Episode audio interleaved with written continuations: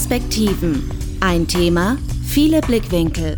Das Feature-Format auf Radio Enjoy 91.3. glaube, das Erzählen liegt den Menschen im Blut. Es kommt immer darauf hinaus, dass die Leute immer gerne ums Lagerfeuer sitzen und Geschichten erzählen. Dass man so einzelne Facetten von sich nimmt und die dann in dem Charakter so ein bisschen ausgestaltet. Alles minutiös vorbereiten, eigene Karten zeichnen, Welten bauen hört nirgendwo auf. Es kann nur intensiver werden. Der Vorteil beim Rollenspiel ist, dass ich in die Handlung eingreifen kann. Ich lese ein Buch da kann ich nicht eingreifen. Ich mache ein Rollenspielabenteuer, das mir erzählt wird und ich kann in die Handlung aktiv eingreifen mit allen Konsequenzen.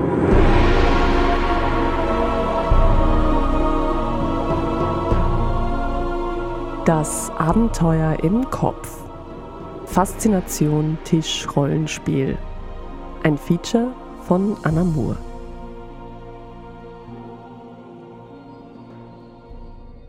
Seid ihr, seid ihr eigentlich geknebelt? Ja, wir sind geknebelt. Ja, genau. Ihr seid bitte hinter dem blauen Ihr werft euch auf den Boden. Oh yeah, oh yeah. Jawohl. Vier. Vier? Ja. Der Tisch, auf den diese Würfel fallen, befindet sich in einer Zweizimmerwohnung in Wien, Margareten, im Jahr 2020. Aber sobald sie gefallen sind, verschwindet diese Welt.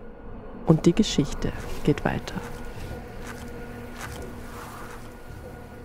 Wir schreiben ein Jahr im 26. Jahrhundert. Die Welt, wie wir sie einmal kannten, existiert längst nicht mehr. Die Zivilisation mit ihren politischen Systemen, mit Infrastrukturen und globaler Vernetzung ist auseinandergefallen. Seit vor über 500 Jahren ein Meteorit auf die Erde prallte und ein mysteriöses außerirdisches Virus aus dem All mitbrachte. Aus den Kulturen, die überlebt haben, wurden Kulte, aus den Menschen wurden Mutanten, aus Europa wurde ein von mysteriösen Sporen verseuchtes Gefahrengebiet. Inmitten dieser düsteren Postapokalypse ringt eine kleine Gruppe, die aus einem geheimen Bunker fliehen konnte, ums Überleben. Ich sehe einfach nicht, dass wir da reingehen, den Richter abschießen und wieder. Ich sehe keine Lösung. Unwahrscheinlich, gesagt. aber wie viele andere Möglichkeiten haben wir jetzt gerade? Nach Hause gehen werden die Mitglieder dieser Gruppe am Ende des Abends als Lehrer, als Architektin oder als Journalistin. Aber im Moment sind sie Kämpfer, Entdeckerinnen, spinnen Intrigen, verhandeln um Kopf und Kragen und müssen übernatürlichen Mächten entkommen. Ausgerüstet sind sie dabei mit Stift und Zettel und mit ein paar Würfeln, die über ihr Schicksal entscheiden können. Den Rest erledigt die Fantasie. Pen and Paper Rollenspiel oder Tischrollenspiel nennt sich diese Form des Gesellschaftsspiels, die sich seit den 70er Jahren in einer immer größer werdenden Spielerszene reger Beliebtheit erfreut. Mit dem Durchbruch des Fantasy- und Sci-Fi-Genres im popkulturellen Mainstream rückte auch das RPG, das Role-Playing Game, immer mehr aus der Nische ins Licht. Nicht ohne dabei ein paar Klischees und Vorurteile hinter sich her oder mit sich mitzuschleppen. Wieso Herr der Ringe nur lesen, wenn man selbst zum tapferen Hobbit werden kann? Wieso intriganten Vampiren und mächtigen Hexen nur auf der Leinwand folgen, wenn man sie sich doch an den Couchtisch holen kann? Und warum nicht mit ein paar Freunden in einem Raumschiff ferne Galaxien erkunden? Das Pen-and-Paper-Rollenspiel ist eine analoge Form des Second Life im Real Life. Ein Leben als jemand anderes für ein paar Stunden. Eine Flucht aus der Realität oder einfach eine weitere Facette des eigenen Charakters? Woher kommt das Rollenspiel am Tisch? Wer spielt es? Wo fängt das alles an und hört es je wieder auf? Faszination Tischrollenspiel. Ein Feature mit viel Fantasie in sechs Kapiteln.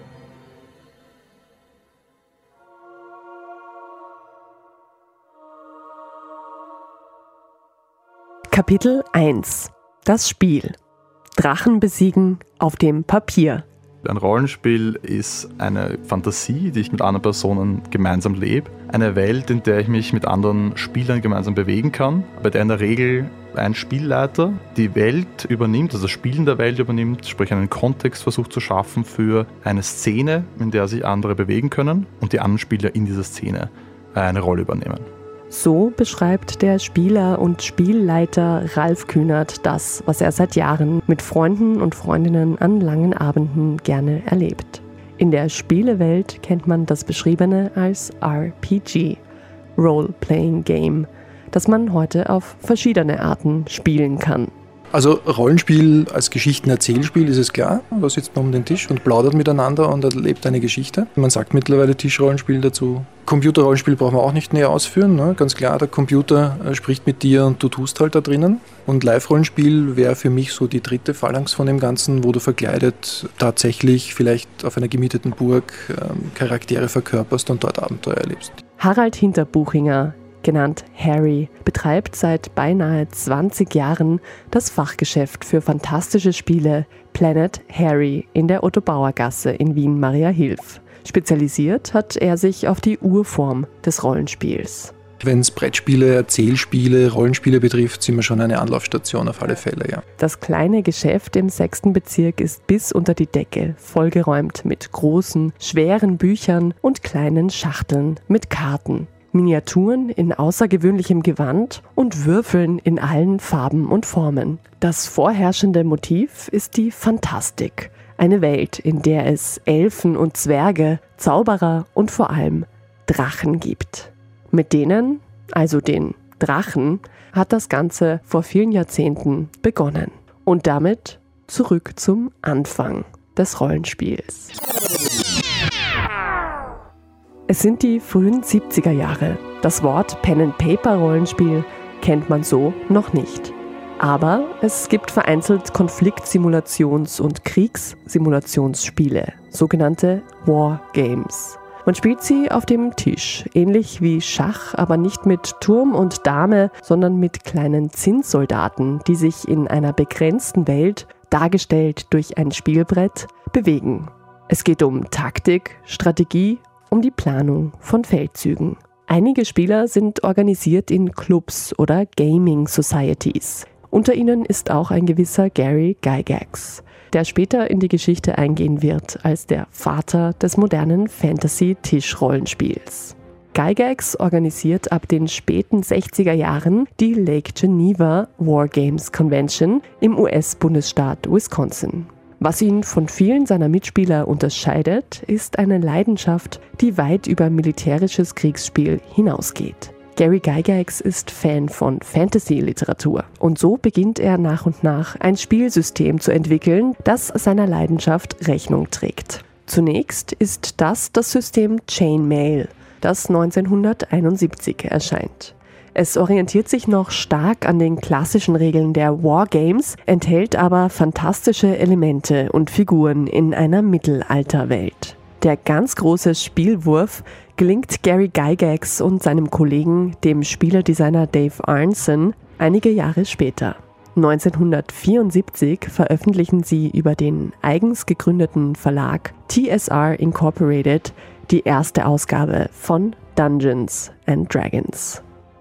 Damit hat die Stunde Null des modernen Tischrollenspiels geschlagen. Das Spielsystem von Dungeons Dragons gibt seinen Spielern erstmals die Möglichkeit, sich einen eigenen Spielcharakter auszudenken, mit dem sie fortan ihre Abenteuer erleben. Ein Dungeon Master oder Spielleiter übernimmt das Erzählen der Geschichte. Die Gruppe der Spieler schlüpft in die Rolle von Schurken, Elfen, Zauberern oder Zwergen, die sich in Fantasiewelten durch gefährliche Verliese schlagen müssen, in großen Kämpfen gegen Drachen, Dämonen und andere Gegner Erfahrungspunkte und Schätze sammeln und Schadenspunkte einstecken müssen. Ein Spielbrett mit Figuren gibt es in der Form nicht mehr. Dungeons Dragons, kurz DD, wurde zum Verkaufsschlager. Schon im ersten Jahrzehnt nach der Veröffentlichung hatte es weltweit mehrere Millionen Spieler. Ab 1982 wurden die bis dato nur auf Englisch erhältlichen Regelbücher in viele weitere Sprachen übersetzt.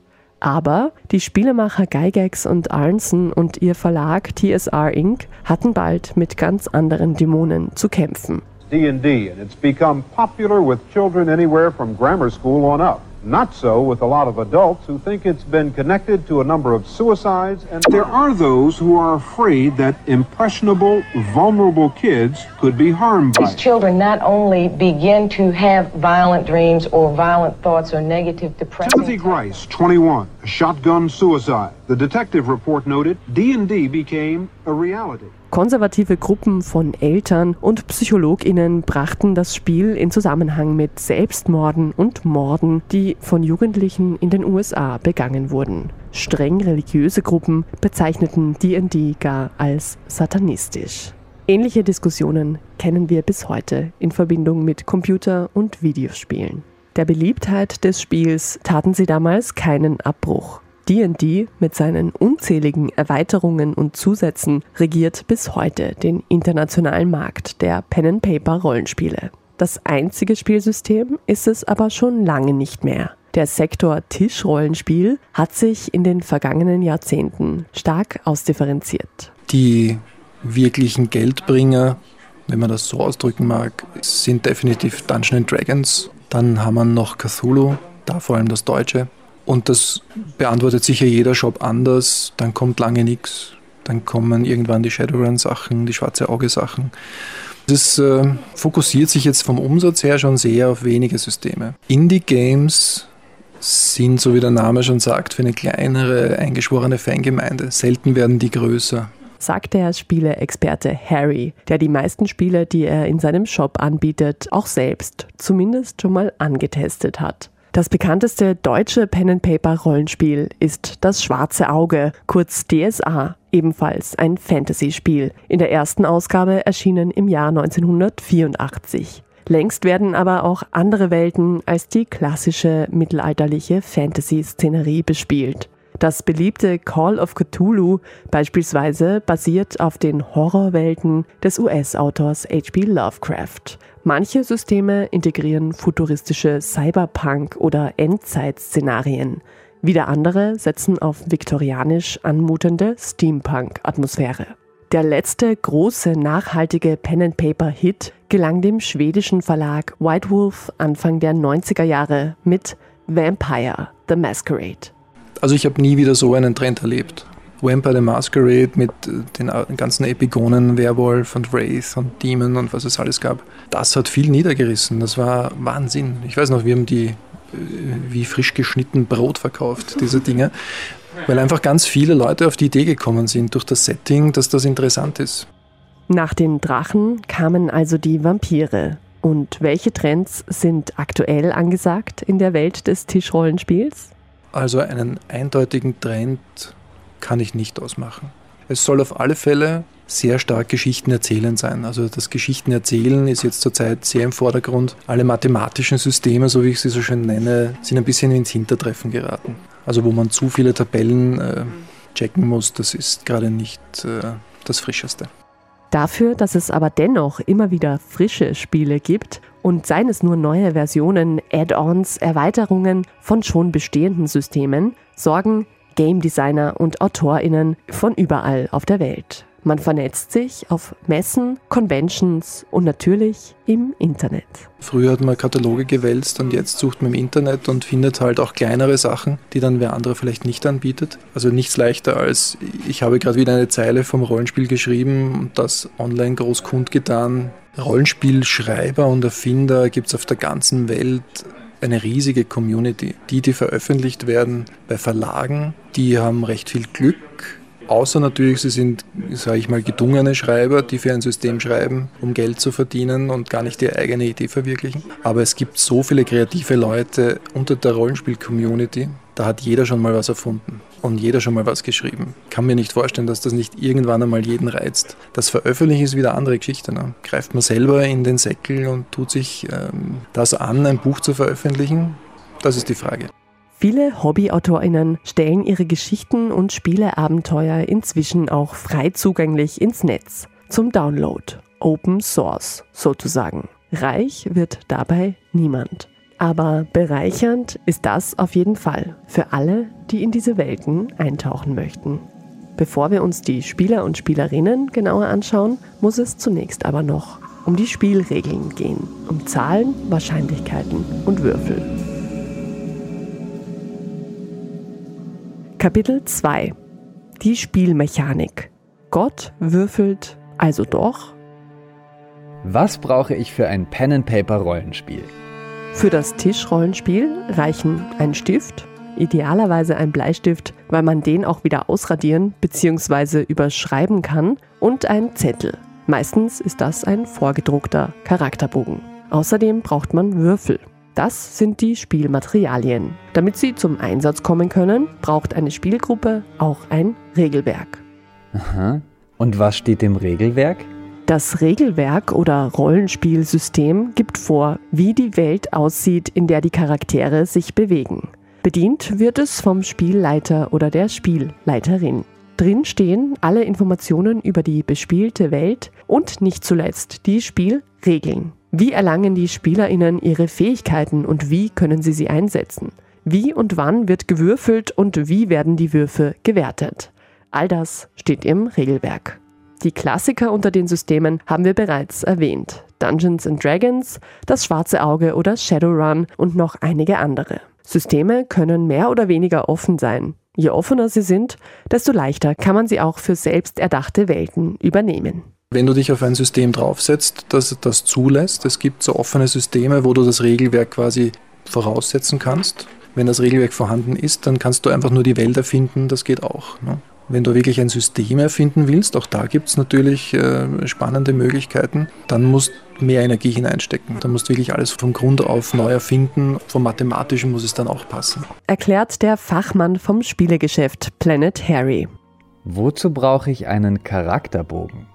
Der Charakterbogen ist sowas wie die DNA der Rolle, die ich verkörpere. Je nach System ist er unterschiedlich detailliert auszufüllen. In der Regel stehen darauf die Eigenschaften und Fähigkeiten einer Figur. Die sucht man sich meistens mit Unterstützung des Regelwerks selbst aus. In manchen Systemen werden sie auch nach Zufallsprinzip erwürfelt oder zugeteilt. Der Charakter einer Figur ist meist dynamisch. Manche Fähigkeiten sind angeboren und von Beginn an vorhanden, andere können erlernt oder im Lauf des Spiels verbessert werden. Geschicklichkeit, Schnelligkeit, Diplomatie, Zaubertränke brauen, all das können Fähigkeiten sein. Auf dem Charakterbogen wird außerdem die Verfassung und die Ausrüstung der Figur festgehalten.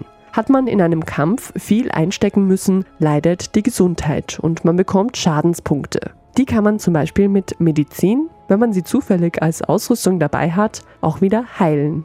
Wozu die Würfel? Sie entscheiden über das, was die Spieler und der Spielleiter nicht untereinander aushandeln können. Hat eine Figur Pech oder Glück? Geht der Plan auf oder wird er durchkreuzt? Und wie wahrscheinlich ist es, dass eine Figur mit der Fähigkeit X in der Situation Y eine Aktion so durchführen kann, wie sie das gerne möchte? Darauf würfelt man. Setzt man seine Fähigkeiten gut ein, bekommt man für manche Würfe Extrapunkte oder die Anzahl der Würfel, die man für einen Wurf benutzen darf, wird erhöht. Warum sehen manche Würfel so seltsam aus? Erfahrene Rollenspieler schmeißen mit Begriffen wie 3W6 oder 1D10 nur so um sich. Das verwirrt EinsteigerInnen genauso wie die kreativen Formen mancher Würfel. In der Schule haben wir gelernt, dass ein Würfel immer sechs Seiten hat. Das ist in manchen Rollenspielsystemen anders. Manche Würfel sehen aus wie kleine Pyramiden und haben drei Ziffern auf jeder Seite. Andere haben zehn Seiten, sind also D10, wobei das D für Dice oder auf Deutsch das W für Würfel steht. Für Dungeons and Dragons wird mittlerweile ein D20-System benutzt. Aber warum? Warum? Naja, das hat ein bisschen mit den Spielerfindern zu tun. Jeder versucht sein System natürlich auch unverkennbar zu machen. Beim Dungeon Dragons hast du natürlich auch den Werbewert des D20. Beim Schwarze Auge hast du das auch. Ne? Also die hantieren immer ein bisschen damit. Aber es hat natürlich auch mit Wahrscheinlichkeiten zu tun. Jeder Spielerfinder hat eine Idee, wie es beim Würfeln hergehen soll. Und so rechnet er sich das halt aus, dass hier ein 12-Seiter cool ist und der Durchschnitt ist da das Gute und verwendest drei 6-Seiter, dann hast du das. Da hat jeder seine Idee und das hat ein bisschen mit der Spielsystematik einfach zu tun auch. Ja, hätte man uns Wahrscheinlichkeitsrechnung in der Schule anhand von Dungeons and Dragons erklärt, vielleicht wäre dann mehr hängen geblieben. Und wie steige ich am einfachsten ein? Diese Frage gebe ich direkt weiter an den Experten. Da gibt es äh, am Anfang noch ein paar Fragen vorher, die du beantworten musst. Möchtest du in Deutsch oder Englisch lesen? Das ist mal das Erste, weil es eben viele Systeme in Englisch auch gibt. Und dann kommt die Frage nach dem Setting. Da würde ich sagen, dass 90% ins Fantasy wollen, wenige ins Science Fiction oder Cyberpunk oder ins Horrorgenre. Und dann sind wir schon sehr angenähert weil da gibt es dann ein paar Handgriffe, ein paar Vorschläge von Systemen, die es einem recht einfach machen, ins Rollenspiel einzusteigen. Okay. Und was kostet das alles? Also wenn du es ausprobieren möchtest, dann rechne mit zwischen 20 und 30 Euro. Da gebe ich dir eine Box in die Hand, wo die Würfel drinnen sind, ein Abenteuer drinnen ist und Beispielcharaktere drinnen sind. Und dann hast du vielleicht auch noch ein paar schöne Pläne, die du auslegen kannst, damit du was siehst beim Rollenspiel. Das schaut auch gut aus. Aber mehr ist es nicht. Bei den einsteigerfreundlichen Rollenspielsystemen sind es 20 bis 30 Euro. Damit kannst du auch, wenn du möchtest, für immer spielen, wenn du dir die Abenteuer nachher selber erfindest. Es ist halt immer nur eins drinnen. Natürlich muss es bei den 30 Euro für das Spiel, das einen Abend lang dauert, nicht bleiben. Pen-and-Paper-Rollenspiel kann auch zum wirklich kostspieligen Hobby werden. Von den großen Regelwerken gibt es immer wieder Erweiterungen, neue Welten und Special Editions. Wenn man es drauf anlegt, kann man damit ganze Bücherregale mit einem Gegenwert von mehreren hundert oder tausend Euro füllen. Genauso gibt es mittlerweile aber auch, wie bereits erwähnt, ein reges Angebot von nicht lizenzierten und manchmal sogar umsonst zugänglichen Spielsystemen im Netz. Kapitel 3 Wer spielt? Von Nerds, Vampiren und Geschichtenerzählern. Rollenspiel ist was für Jungs. Rollenspiel ist was für Nerds. Rollenspiel, das machen doch nur die, die im echten Leben nichts auf die Reihe kriegen. Klischees und Vorurteile gibt es gegenüber der Szene genügend. Aber ob die alle stimmen? Wie groß ist diese Szene überhaupt? Die Rollenspielszene ist schon eine große Szene. Sie ist auch ein Marktfaktor und dafür braucht man eine gewisse Größe. Sie ist nur nicht sehr organisiert. Deswegen tritt sie in der Öffentlichkeit vielleicht als nicht so große Szene auf. Das Rollenspiel ist halt etwas, wo man sich nach Hause zurückzieht und mit dem Freundeskreis oder der Familie spielt. Und deswegen fällt es nicht so auf, dass sie so groß ist. Und doch sind manche Rollenspielfans in Vereinen organisiert, von denen es in so gut wie jedem Bundesland in Österreich eine Handvoll gibt. Sie tragen fantasievolle Namen wie Athenes Siegel oder Halle der Helden. Die Vereine, die es gibt, sind eigentlich ein sehr lebendiger, aber nicht der größte Teil von der ganzen Geschichte. Vor allem hast du ganz viel Know-how in den Vereinen, die verschiedenste Systeme dir näher bringen können. Das ist schon eine spannende Geschichte. Das nimmt einem viel Arbeit ab und vor allem du kannst für dich selber dann herausklabusern, das interessiert mich, das nicht. Sagt Rollenspielexperte Harry.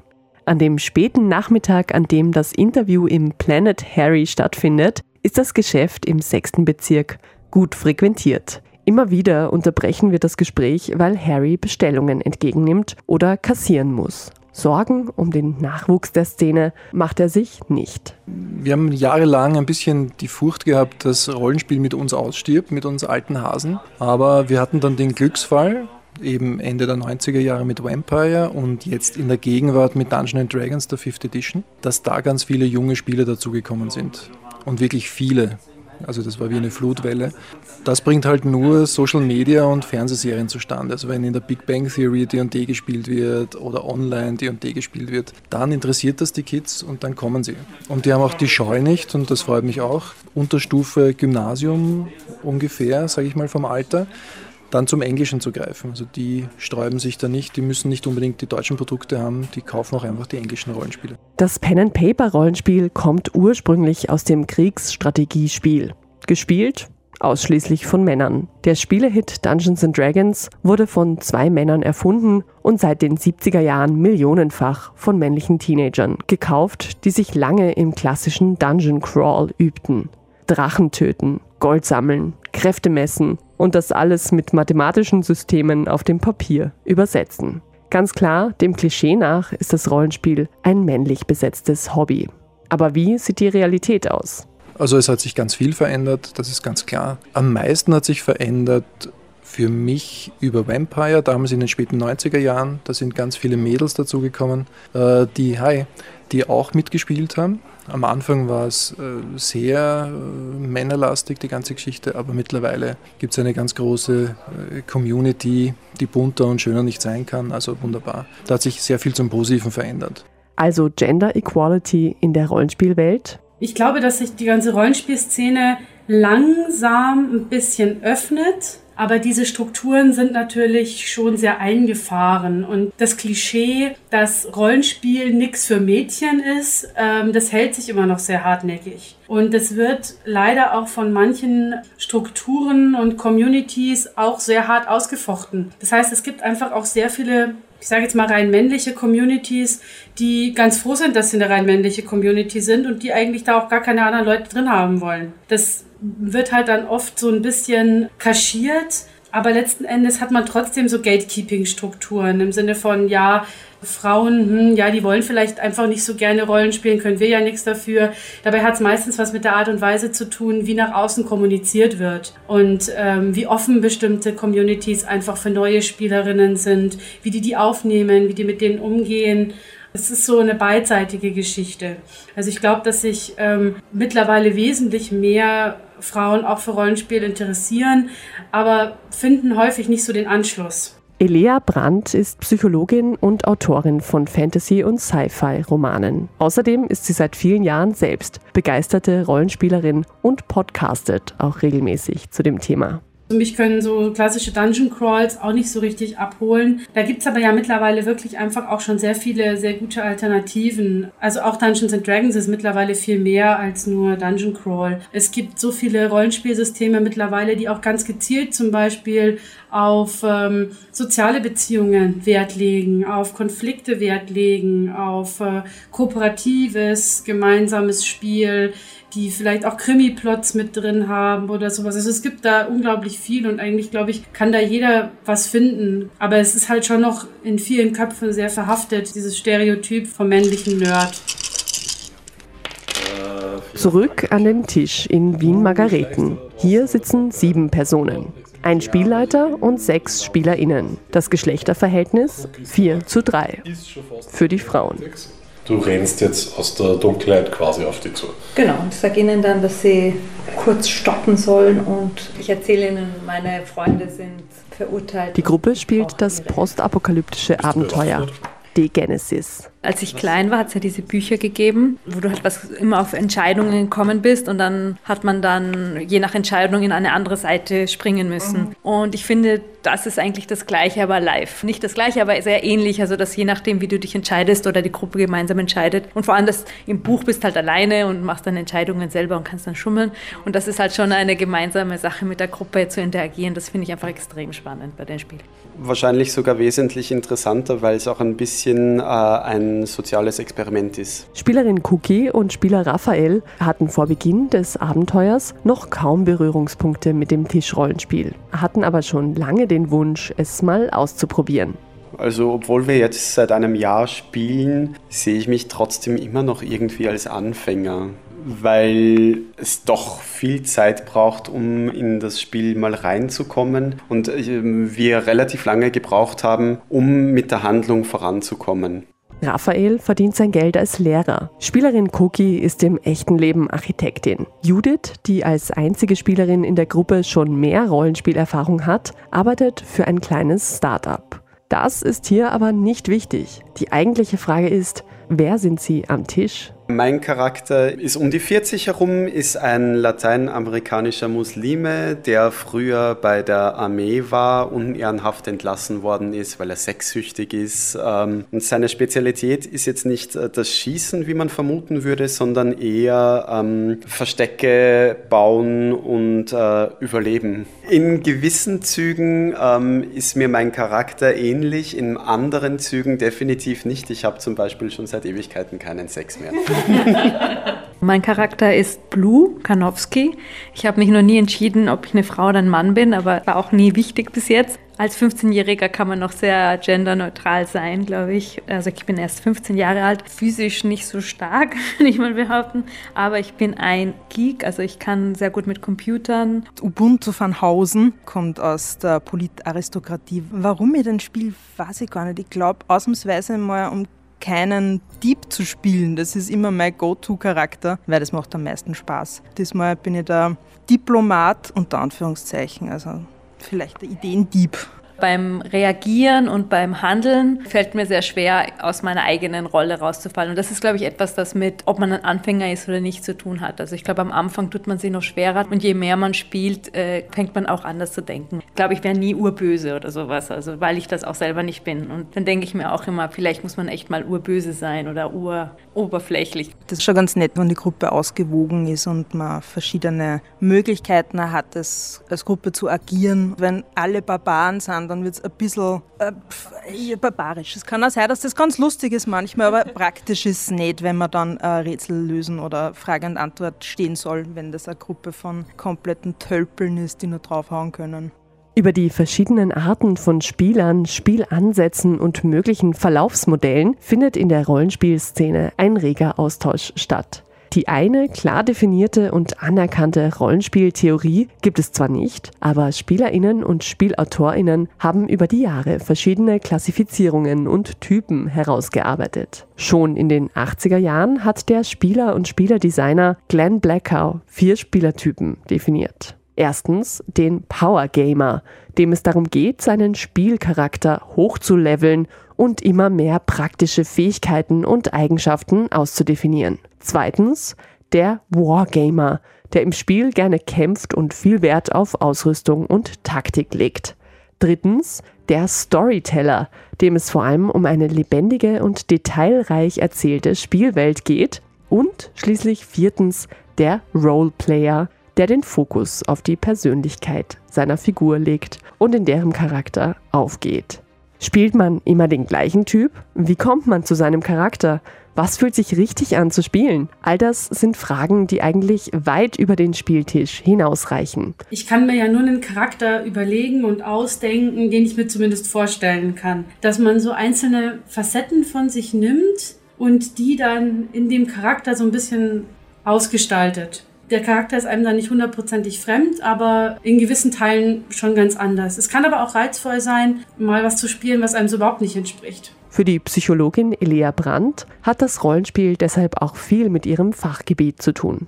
Ich denke, die Gemeinsamkeit ist natürlich zum einen irgendwo das Interesse an der Art und Weise, wie Menschen funktionieren. Wenn ich einen Charakter erstelle, überlege ich mir, wie ist er oder sie? Wie ist der Werdegang dieser Figur? Vergangenheit, Familie, Vorgeschichte und so weiter. Und das ist ja alles schon Psychologie im Grunde. Und im Rollenspiel hat man dann eben noch den Vorteil, dass man diese Figuren ja dann auch selbst darstellt und sich dafür noch ein bisschen tiefer reindenken kann. Ja, in die Persönlichkeit oder die Psyche einer Figur und auch in deren Konflikte mit anderen Figuren. Auch in der Psychotherapie und in der Pädagogik wird Rollenspiel mitunter als Methode angewendet, um Muster und Fremderfahrungen abzubilden und zu verdeutlichen. Davon ist das Pen-and-Paper-Spiel aber doch ein Stück entfernt. Also ich glaube, das Rollenspiel jetzt so in der Art und Weise, wie wir das im Alltag und in der Freizeit betreiben, nicht unbedingt therapeutische Wirkung hat. Dazu ist es auch nicht ausgelegt. Es, ist, es soll unterhalten. Aber ich glaube, es kann einem tatsächlich einfach so ein bisschen neue Ideen aufzeigen, neue Wege, ähm,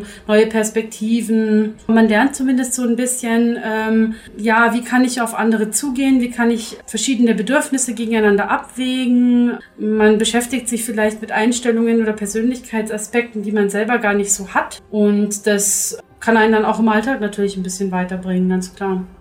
Der Alltag sitzt generell eher selten mit am Tisch, wenn es gegen Aliens, Drachen und Vampire geht. Um ihn möglichst weit hinter sich zu lassen, legen viele Spielerinnen großen Wert auf ein höchstmögliches Maß an Immersion. Das bedeutet so viel wie Eintauchen in die Fantasiewelt. Am Spieltisch beginnt das mit der passenden musikalischen Untermalung oder Tischdekoration. Manche Gruppen bereiten Speisen und Getränke zu, die zur Szenerie passen. Andere sitzen verkleidet am Tisch. Um alle Spielerinnen wirklich in den Bann zu ziehen, reicht das aber noch nicht aus. Denn schließlich geht es nicht nur um das Setting, sondern vor allem um die Geschichte. Und die muss jemand erzählen. Kapitel 4 Die Figur des Spielleiters. Welten bauen hört nirgends auf. Ich glaube, ich bin in diese Rolle reingewachsen, weil es am Anfang keiner anderer machen wollte und irgendwann mal die Leute gesagt haben, äh, ich soll das doch immer machen. Ich glaube, es liegt hauptsächlich an meiner Stimme. Das ist Philipp Stein. Er leitet die Gruppe von SpielerInnen, die wir schon kennengelernt haben, durch die düstere Welt des Spiels The Genesis.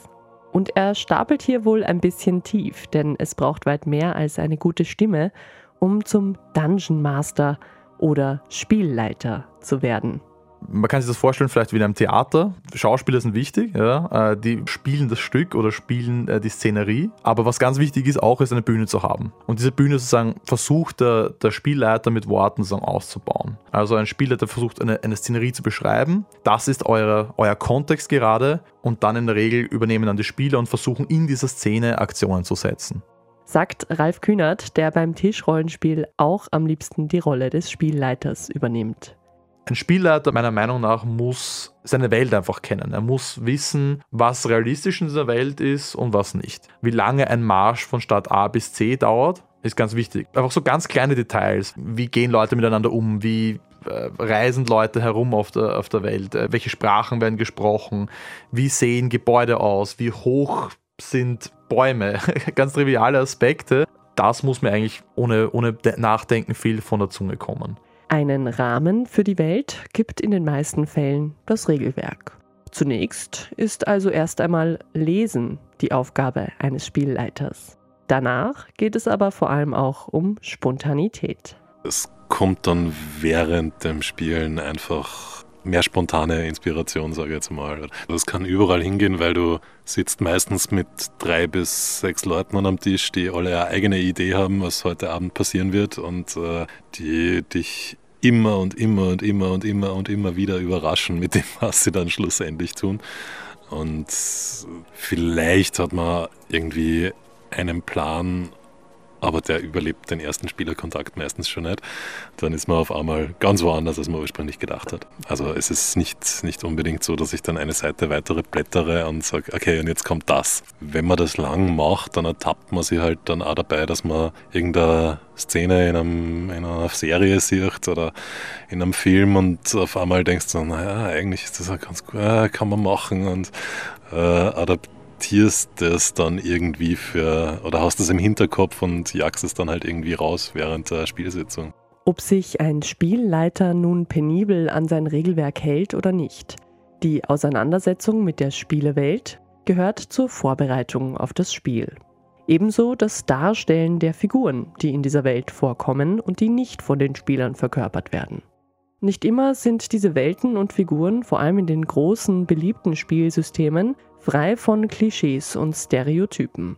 Seit einiger Zeit gibt es deshalb auch in der Rollenspielszene einen laufenden Diskurs zum Thema Repräsentation und Diversität. Die Psychologin und Autorin Elia Brandt hat an einem Sammelband mit dem Titel Role Inclusive zu eben diesem Thema mitgeschrieben. Dieser ganze Themenkomplex Diversität und Rollenspiel ist in den letzten Jahren sehr in den Fokus gerückt, einfach weil man gesagt hat, die, die Community der RollenspielerInnen ist nicht mehr nur rein männlich, rein weiß, sondern die ist wesentlich größer. Und wir wollen auch andere SpielerInnen irgendwie mit reinziehen in diese Community. Und wir wollen denen das Gefühl geben, dass sie in der Community auch willkommen sind. Und ähm, das hat sich aber sehr lange in den Fantasy-Welten, die bespielt wurden, nicht so richtig wiedergespiegelt sondern da war so das Bild vom männlichen, weißen Heterohelden einfach sehr verhaftet. Und dieses Bild versucht man jetzt so ein bisschen aufzubrechen und andere Alternativen zu bieten, die ein bisschen vielfältiger sind und die sich einfach von, von Klischees lösen, die man in der Fantastik schon sehr, sehr lange mitzieht und die aber eigentlich niemand mehr so richtig braucht. Und da geht es eben auch um so kulturelle Stereotype. Vor allem auf dem kleinteiligen Feld der Indie-Games gehen mittlerweile viele Spiele auch explizit auf die Themen Diversität, Inklusion und Kultursensibilität ein. Aber auch die großen Regelwerke, darunter auch die aktuelle fünfte Edition des Marktführers Dungeons Dragons, haben eine Sensibilität dafür, vorsichtig übernommen. Man kann natürlich über Regelwerke und Szenarien nur begrenzt viel vorgeben. Man kann den Leuten ja nicht diktieren, wie sie spielen sollen. Da muss jeder seinen eigenen Weg finden, aber man kann so ein bisschen Ideen und Anregungen bieten. Das geht zum Beispiel schon los bei den Illustrationen. Ob alle weiblichen Illustrationen extrem sexualisiert dargestellt sind oder nicht. Oder ob vielleicht auf diesen Illustrationen auch so ein bisschen mit den Geschlechtererwartungen gebrochen wird. Also dass Ritter in strahlender Rüstung dann halt eine Frau ist und statt dem sexy Barmädchen gibt es halt einen Schankknecht. Solche Kleinigkeiten könnte schon mal sein. Oder auch, ähm, wie vielfältig das Figurenarsenal ist, das innerhalb des Szenarios vorkommt. Ähm, wenn wir, was weiß ich, im Hier und Jetzt spielen oder wenn wir zum Beispiel Shadowrun spielen, das ist ja ein Cyberpunk-Rollenspiel, das so in der nahen Zukunft spielt, dann ist es eher unwahrscheinlich, dass in diesem Setting nur weiße Leute rumlaufen. Sondern da wird es wahrscheinlich auch schwarze Leute geben, People of Color geben, äh, Leute mit irgendwie asiatischem Hintergrund geben und so weiter. Und so kann man einfach ähm, auf eine relativ simple und unaufdringliche Art und Weise die Welt zeichnen. Vielleicht ist man unzufrieden mit den Welten, die es schon vorgefertigt gibt. Vielleicht will man einfach beweisen, dass man es auch selber kann. Dass aus Spielleitern irgendwann eigene Weltenbauer werden, ist gar nicht so selten. Auch Spielleiter Ralf spielt am liebsten in eigens erschaffenen Welten.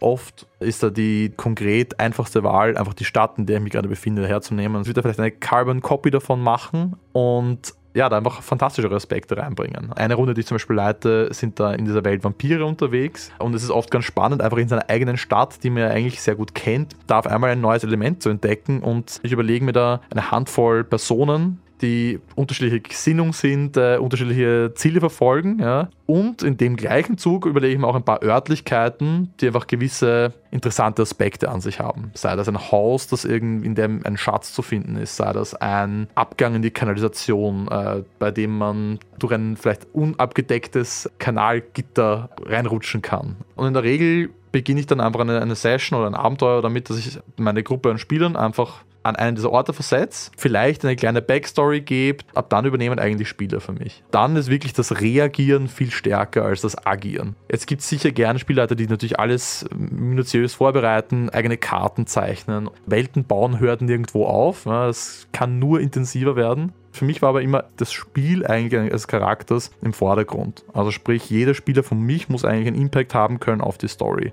Es gibt die, die viel über die Welten lesen. Es gibt die, die ihre Welten selbst erfinden. Es gibt die, die sich wenig vorher überlegen und dafür mehr improvisieren. Aber wann ist man denn nun ein guter Spielleiter? Ich glaube, was einen guten Spielleiter ausmacht, ist, dass er halbwegs gut improvisieren kann und dass er sich selbst nicht so wichtig nimmt, weil am Ende vom Tag funktioniert das Ganze nur, wenn alle am Tisch irgendwie Spaß haben und das heißt nicht immer, dass du das umsetzen kannst, eben was man sich vielleicht vorgenommen hat oder äh, dass man sagt, die Story läuft jetzt so und so und dann machen aber die Spieler was und dann läuft die Story nicht. Das heißt nicht, dass du was falsch gemacht hast, sondern das Wichtigste ist immer, dass alle Spaß haben und am Schluss aufstehen und sagen, ja, cool war's. Aber es ist als Spieler, da hat man da schon mehr Verantwortung als die Spieler, oder? Man hat vielleicht eine gewisse Lenkungsfunktion wenn man jetzt merkt, dass ein Spieler seit 20 Minuten nichts gesagt hat und vielleicht an seinem Handy rumspielt, dann weiß der ist nicht ganz dabei und das kann tausend Gründe haben, aber es kann auch den Grund haben, dass er sich das ganz anders vorstellt und dann kann man ja versuchen, dass man den wieder einbindet. Also die Verantwortung hat man schon. Verantwortung gefällt mir irgendwie das Begriff jetzt gerade nicht. Man ist halt irgendwie der, bei dem dann die Fäden zusammenlaufen und äh, jetzt dann irgendwie schauen muss, dass jeder seinen Spaß hat. Der Spielleiter sollte bemerken können, okay, für wen läuft das Spiel gerade eher erfreulicher als für wen anderen. Sprich, sollte jetzt ein Spieler zum Beispiel konstant negative Outcomes haben von seinen Würfen zum Beispiel, sollte das meiner Meinung nach ein Spielleiter berücksichtigen. Das ist in dieser Gruppendynamik dann wichtig, einfach zu schauen, okay, wem könnte was ungut sein, wer, wer könnte noch nach etwas mehr suchen wollen in dieser Geschichte. Um die Spielerinnen und Spieler, die nach noch viel mehr suchen, soll es jetzt noch gehen. Kapitel 5 Lab, wenn das Spiel den Tisch verlässt. Man kleidet sich so, man spricht so, man verhält sich entsprechend, Gestik, Mimik, alles spielt damit rein. Vorhin wurde sie schon erwähnt. Die Immersion, der Grad des Eintauchens in eine Welt, die eigentlich nur in der Fantasie besteht. Man kann sie durch gutes Setting und fesselnde Erzählung am Tisch erreichen. Aber manchen Rollenspielern ist das nicht genug. Sie wollen die Spielewelt mit allen Sinnen erfahren. Sie wollen ihre Figur nicht nur spielen, sondern sie auch einfach mal sein. Einige von ihnen machen dann den Schritt zum Live-Action-Roleplay, kurz LARP. Elia Brandt ist eine von ihnen. Es gibt eigentlich für die meisten Pen-and-Paper-Rollenspiele auch LARP-Versionen. Ich mache auch ähm, Vampire, also World of Darkness als Live das spielen andere als Pen and Paper. Ähm, der Unterschied ist natürlich der, dass man im Lab die Figur voll und ganz darstellt und verkörpert. Also man ähm, spricht nicht nur für die Figur am Spieltisch, wie man es in Pen and Paper macht, sondern man stellt diese Figur wirklich mit seinem ganzen, seiner ganzen Person dar. Es limitiert einen ein bisschen, weil man natürlich nur im Lab darstellen kann, was man auch wirklich beherrscht. Also ich kann im Pen and Paper zum Beispiel wunderbar den besten Schwertkämpfer des Landes spielen. Ähm, wenn ich im Lab aber mit einem Schwert nicht umgehen kann, dann funktioniert das nicht, weil das ist unglaubwürdig dann. Das heißt, da muss ich dann schon in der Lage sein, auch wirklich mit einem Schwert kämpfen zu können. Oder ich muss zumindest in der Lage sein, ähm, bestimmte Dinge einfach darzustellen. Also ich muss ja jetzt keine Chirurgin sein, um einen Heiler im Lab spielen zu können oder eine Heilerin, aber ich muss zumindest so ein bisschen der Idee haben, wie man so eine Wundversorgung schön darstellen, schön ausspielen kann. Oder was es so für Kräuter gibt,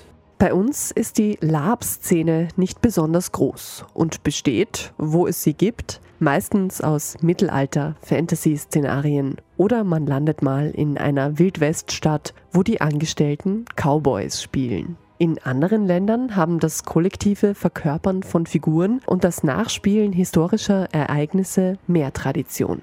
Besonders eindrucksvoll und facettenreich ist das Nordic Lab in den skandinavischen Ländern. Seit den 70er und 80er Jahren schon wird das Live-Rollenspiel in Skandinavien sogar als Unterrichtsmethode für die Vermittlung von Wissen und sozialer Kompetenz an Schulen angewendet. Und auch in der Hobbyspieler-Community gibt es eine Unzahl an LARPs in Skandinavien, die rein gar nichts mehr mit dem klassischen Fantasy-Thema zu tun haben, sondern sich modernen philosophischen und politischen Themen und Settings widmen. Nur ein Beispiel. Bei dem Spiel Soul Strip sperren sich drei SpielerInnen nackt in einen Wandschrank und verkörpern drei unterschiedliche Persönlichkeitsaspekte von einer Person, die kurz davor steht, Ehebruch zu begehen. Was die meisten Labs, egal ob auf der Burg, im Wandschrank oder im Western Saloon, gemeinsam haben, sie dauern meist weitaus länger als nur einen Spieleabend. Ja, also fürs Lab geht man in der Regel davon aus, dass man sich zumindest für ein ganzes Wochenende irgendwo trifft. Das ist so der Klassiker, man reist irgendwie freitags an und Sonntag wieder ab. Es gibt aber auch ähm, große Lab-Veranstaltungen, die über eine ganze Woche oder so gehen. Aber es gibt auch kleine, dass man sich nur mal für einen Abend zum Beispiel für so ein Tavernenspiel trifft. Also was man so ein Pen-and-Paper-Fantasy-Rollenspiel kennt. Ja? Die Gruppe trifft sich irgendwo im Gasthaus um die Ecke und bespricht ihre neuesten Abenteuer. Sowas kann man im Lab genauso machen. Nur, dass man da halt dann wirklich in die Taverne geht. Und die Runden, die man schmeißt, bezahlt man natürlich auch selbst. Oder man spielt einen Dieb und stiehlt das Geld von anderen. Generell kann das Laben tatsächlich ins Geld gehen, sagt Spielerin Elia Brandt. Da kommt es natürlich darauf an, was man macht. Also zum Beispiel jetzt unser Vampire Lab, ähm, das spielt im Hier und Jetzt. Da kannst du auch mit T-Shirt und Jeans einfach einen Vampir spielen, ist auch kein Problem. Aber wenn man so das klassische Fantasy Lab nimmt, da ist es dann natürlich schon so, dass man zumindest eine Garderobe braucht und irgendwie vielleicht eine Latexwaffe oder einen Magierstab oder was auch immer man halt darstellen möchte. Und das kann dann schon mal ein bisschen ins Geld gehen, ja. Vor allem man eskaliert dann einfach ab irgendeinem Punkt hoffnungslos und dann ähm, es wirklich sehr ins Geld. Teures Geld für Latexwaffen ist aber vielleicht auch ganz gut investiert, wenn man sich damit durch eine in Anführungsstrichen reale Welt mit Vampiren, Magiern oder sogar Zombies schlagen muss. Die meisten Labs sind halt wirklich so, dass man sagt, man ist 24 Stunden im Charakter, außer im, wenn man schlafen geht. Wobei es gibt sogar so Horror- und Zombie-Labs, wo, wo man selbst nachts noch von einem Zombie angegriffen werden kann. Das ist dann Hardcore. Es passiert aber sehr selten, dass man ganz alleine ist im Lab. Man macht es ja in sehr, sehr großen Gruppen. Beim Pen and Paper, da ist man vielleicht zu dritt, zu vier, zu fünft am Tisch. Ähm, Im Lab ist man dann eine Gruppe von 20, 30 Leuten oder sogar bis zu mehrere hundert bis tausend Leute bei den wirklich großen Veranstaltungen. Und man ist da eigentlich immer im Team und man ähm, koordiniert es eigentlich immer gemeinsam. Also es ist noch wesentlich kooperativer, also zumindest nach meinem Empfinden, als am Spieltisch, wo man doch irgendwie den eigenen Charakter vor sich hat und so seine eigene Agenda. Und im Lab geht es eigentlich fast nur voran, wenn man sich tatsächlich gemeinsam bestimmten Plots widmet. Nun muss man in dieses Team erst einmal einsteigen. Den Schritt vom Verlies am Tisch in den echten Kerker machen ja vielleicht nicht alle Freunde und Mitspielerinnen auch mit. Lab-Gruppen sind aber generell offen für Interessierte, sagt Spielerin Elea. Am idealsten ist es tatsächlich, man hat jemanden, der einen mal mitnimmt. Das ist ganz klar. Lab ist was, was man schwer erzählen kann. Das ist was, was man am besten selbst erlebt. Der beste Einstieg, so bin ich auch zum Lab gekommen, ist, man fängt als NPC an, also als Nicht-Spieler-Charakter. Der Spielleiter oder die Spielleiterin ähm, beim Pen and Paper stellt diese Charaktere ja alle irgendwie dar. Die Schankmaid, den Wirt, die Gardistin, ähm, den Einsiedler im Wald und so weiter. Diese Personen müssen ja im Live alle von jemandem gespielt werden. Und das sind dann eben NSC-Rollen, das heißt, man denkt sich nicht selber einen Charakter aus, sondern die Spielleitung sagt, ähm, hey, wir bräuchten hier noch einen Schmied oder wir bräuchten hier noch dieses und jenes, möchtest du das bitte spielen? Hier sind deine Informationen. Und dann ist man quasi entweder Statist oder man bekommt eben gewisse Plot-Informationen, die man an geeigneter Stelle dann an die Spieler weitergeben soll. Da bekommt man dann in der Regel auch die Ausstattung gestellt. Es ist günstiger von den Teilnahmekosten her. Also so kann man ganz gut ein bisschen niederschwellig da reinkommen ins, ins ähm, Lab und einfach ein bisschen Kontakte knüpfen. Eine gute Adresse für Lab-Interessierte in Österreich findet sich im Netz zum Beispiel unter lab-österreich mit oe.at. Die Website gibt Infos über die Geschichte des Lab, über die verschiedenen Spielgenres, über Spiellocations und Veranstaltungen, wenn auch nicht mehr ganz aktuell. Auch in den sozialen Medien findet man unter Lab Österreich aber Gruppen und Infos. Es ist noch gar nicht so lange her übrigens, dass ein Live-Rollenspiel auch hierzulande in den Medien war. Anfang 2020 stoppte das Bildungsministerium das pädagogische Projekt eines Theatervereins an einem Wiener Gymnasium. Im Rahmen des Rollenspiels Migration erleben wurde aus der Schule für einen Tag ein Fantasiestart, in dem sich die Schülerinnen um ein Bleiberecht bemühen mussten und sich dabei strengen Passkontrollen und absurden Tests zu unterziehen hatten. Dem Projekt folgte eine recht reißerische Berichterstattung in einigen Boulevardzeitungen und es wurde schließlich verboten. Dabei wäre es manchen Eltern sicher lieber, wenn die Kids an einem Rollenspiel in der echten Welt teilnehmen, als wenn sie den ganzen Tag nur vorm Computer sitzen.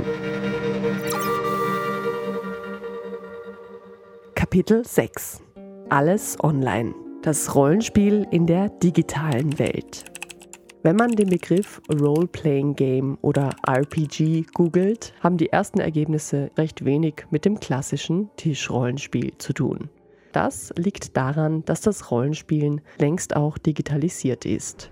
Gemeinsam mit Freunden um einen Tisch sitzen und Geschichten erzählen, ist das dann nicht mehr. Die Spieler sitzen allein vor dem Computer oder der Konsole und bewegen sich mit ihrem Charakter bzw. Avatar auf dem Bildschirm durch fantastische Welten. Der Austausch mit anderen muss dabei nicht stattfinden, kann aber, wenn man online spielt.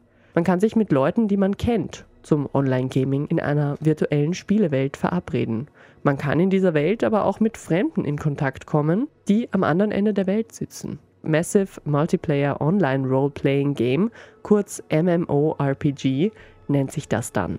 Und von dem berühmtesten unter den MMORPGs hat bestimmt jeder schon mal gehört. World of Warcraft. Es ist zweifelsohne eine spannende Art des Rollenspiels und mittlerweile die mit dem größten Markt drumherum und der weltweit größten Spielerschaft. Deshalb sei sie hier zum Schluss auch noch der Vollständigkeit halber erwähnt. Als Randnotiz. Denn eigentlich geht es ja hier nicht ums computerbasierte RPG, sondern um das klassische Pen-and-Paper-Spiel. Auch das hat im Jahr 2020 natürlich seine Berührungspunkte mit der digitalen Welt.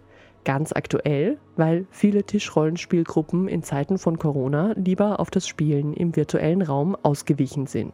Sie treffen sich dann über Zoom, Discord oder andere Plattformen und tragen ihre erzählten Abenteuer virtuell aus. Gewürfelt wird mittels App oder mit Würfelbots und so, dass alle SpielerInnen im Gruppenchat das Würfelergebnis auch sehen können. Für einen gelungenen Spieleabend braucht es in diesem Modus nicht nur einen guten Spielleiter und kreative SpielerInnen, sondern vor allem auch eine stabile Internetverbindung. Sonst ist der Frustrationsgrad schnell recht hoch. Wer dann nicht mehr selbst spielen mag oder gerade vielleicht einfach keine Gruppe findet, für den hat das Netz auch noch was anderes in petto. Sogenannte Actual Plays. Tischrollenspiel als Entertainment für mehr oder weniger unbeteiligte Dritte.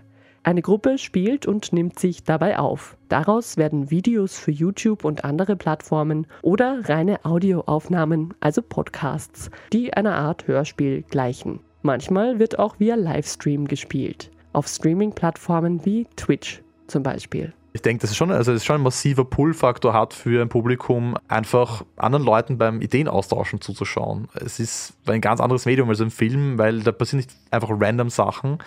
Generell, wenn es um Streaming geht, bin ich da live dabei, in der Regel. Ja. Sprich, ich kann eigentlich live vielleicht sogar einen Impact haben auf dieses, äh, auf dieses Rollenspiel, das vorgeht. Es gibt einige Streams oder Streamer, die das machen im, im Exchange für gewisse also ich sage, okay, ich, ich bekomme äh, 5 Dollar von einer Person, dafür muss ich als mein Charakter die nächsten fünf Runden verliere ich alle meine Würfe oder sowas. Ja, es gibt definitiv äh, Überlegungen da. Also es steckt vielleicht in den Kinderschuhen ein bisschen, aber es ist definitiv da. Ja.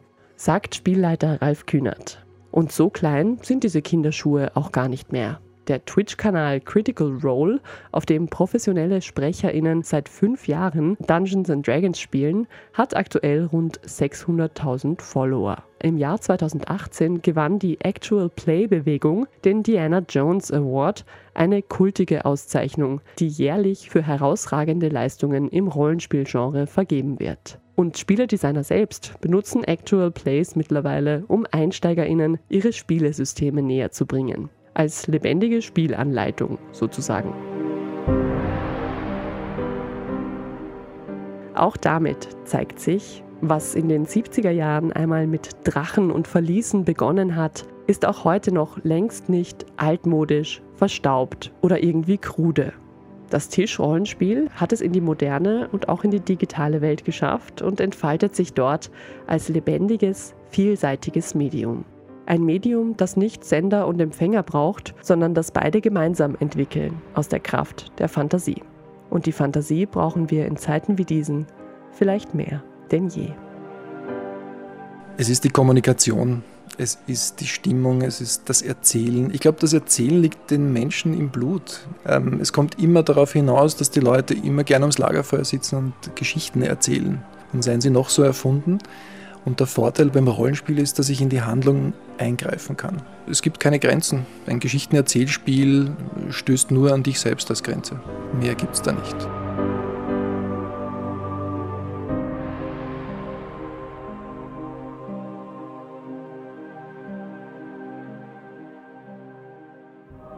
Das war das Abenteuer im Kopf.